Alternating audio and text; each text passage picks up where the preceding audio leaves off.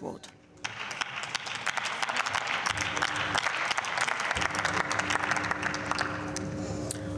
Frau Präsidentin, verehrte Kolleginnen und Kollegen! Die Opposition hat uns in ihren Anträgen deutlich skizziert, welche Probleme sie momentan in der Sportpolitik dieses Landes sieht. Während Sie noch Anträge schreiben, sind wir längst an der Lösung der Probleme. Die Aussage dürfte Ihnen bereits bekannt vorkommen. Natürlich gibt es Herausforderungen, die noch nicht gelöst sind, denn wir leben offenkundig in schwierigen Zeiten. Zwischen dem Beschluss des Koalitionsvertrages und dem heutigen Plenarbeitrag hat sich vieles verändert. Und klar, wir wollen sicherlich an der einen oder anderen Stelle weiter sein, stellen uns aber der Realität. Der Kollege Wollmann und der Kollege Krämer haben bereits ausgeführt, wie es sich mit dem Bewegungsgipfel verhält. Hier setzen wir etwas um, und zwar gemeinsam mit der Bundesregierung und den Ländern. Doch es gibt auch vieles Gutes, auf das wir heute stolz sein können. Im nächsten Jahr begrüßen wir hier in Berlin eines der größten Sportfeste der Welt. Die Special Olympic World Games sind mit 7000 Athletinnen und Athleten, mit 20.000 Volunteers und internationalen Delegationen hier, die wir in 216 Host Towns empfangen werden. Schon in diesem Jahr haben wir mit den European Championships in München eine Sportveranstaltung von internationaler Bedeutung hier zu Gast gehabt. Neun Sportarten mit 4000 Athletinnen und Athleten aus mehr als 50 Ländern, 1,4 Millionen Sportbegeisterte waren im Publikum, waren in den Stadien und erzeugten eine extrem motivierende Atmosphäre. Ich finde, das ist eine großartige Bilanz, die sich sehen lassen kann. Und, liebe Kolleginnen und Kollegen, die European Championships haben weit über die Stadien und die Wettkampfstätten hinausgewirkt. 27,1 Millionen Menschen haben sich allein in der ARD die Wettkämpfe angeschaut. Athletinnen wie Malaika Mihambo und Gina Lückenkämper sind für noch mehr Menschen ein Vorbild geworden. Besonders für Kinder und Jugendliche, die jetzt davon träumen, an großen Sportwettkämpfen teilnehmen zu können und vielleicht sogar eines Tages auf einem Treppchen stehen zu dürfen. Ein sportbegeisterter Vater erzählte mir kürzlich in München von genau dieser Vorbildfunktion des Spitzensportes. Nachdem die ganze Familie Leichtathletik im Fernsehen geschaut hat, übte der Sohn gleich. Er sprang mit Anlauf und viel Karacho aufs Sofa.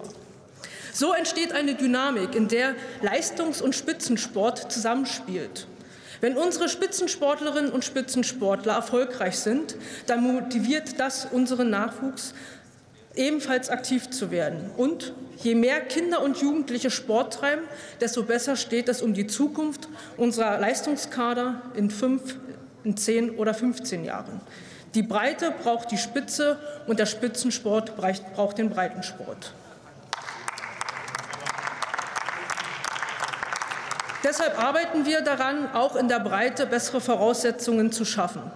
Die Kollegen sind bereits auf das Programm Restart Sport eingegangen, mit dem wir die Vereine bei der Wiederaufnahme von Aktivitäten nach zwei Jahren Corona-Pandemie aktiv unterstützen wollen.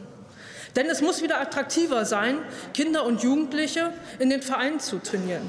Klar, weil uns die sportliche Betätigung der Jüngeren am Herzen liegt, aber auch, weil hier Inklusion und Integration gelebt werden und wir so auch neue Talente entdecken können, die in absehbarer Zeit paralympische oder olympische Weltspitze erreichen können. Auch in den Schulen müssen wir Kinder und Jugendliche wieder mehr in Bewegung bringen, auch durch eine intensivere Zusammenarbeit der Schulen, der Sportvereine und der Verbände. Gerade die Schulen bieten eine Möglichkeit, Kinder und Jugendliche mit Sportarten in Kontakt zu bringen, die in den Medien leider weniger häufiger präsent sind. Hier ist das Ganztagsschulkonzept, das in vielen Ländern verfolgt wird, eine Chance. So können wir in allen olympischen und nicht-olympischen Sportarten eine breitere Basis aufbauen, gerade im Bereich der Jugendlichen. In diesem Zusammenhang ist mir eine Sache noch ganz besonders wichtig. Neben den vielen wunderbaren Sportarten, die man ausüben und die man probieren kann, gibt es eine Fähigkeit, die Kinder, alle Kinder aus meiner Sicht erlernen müssen, das ist das Schwimmen.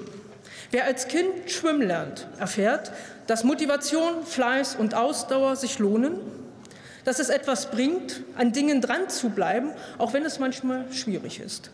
Und wer schwimmen gelernt hat, kann später Leben retten. Sein eigenes, aber auch vielleicht das anderer Menschen.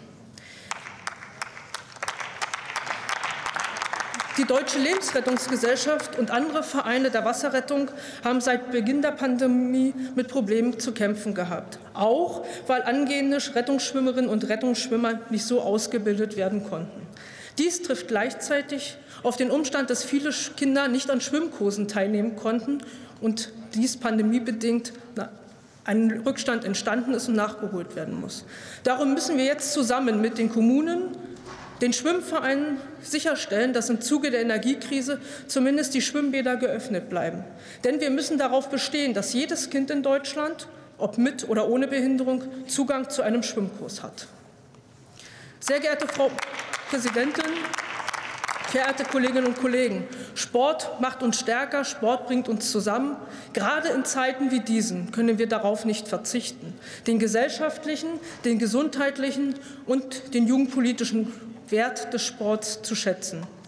Lassen Sie uns gemeinsam mit unseren Partnern im Bundesinnenministerium, in den Ländern, in den Kommunen, in den Sportverbänden und Vereinen systematisch und zielorientiert und nicht schnell und kopflos arbeiten, damit der Sport in Deutschland Spitze bleibt. Vielen Dank.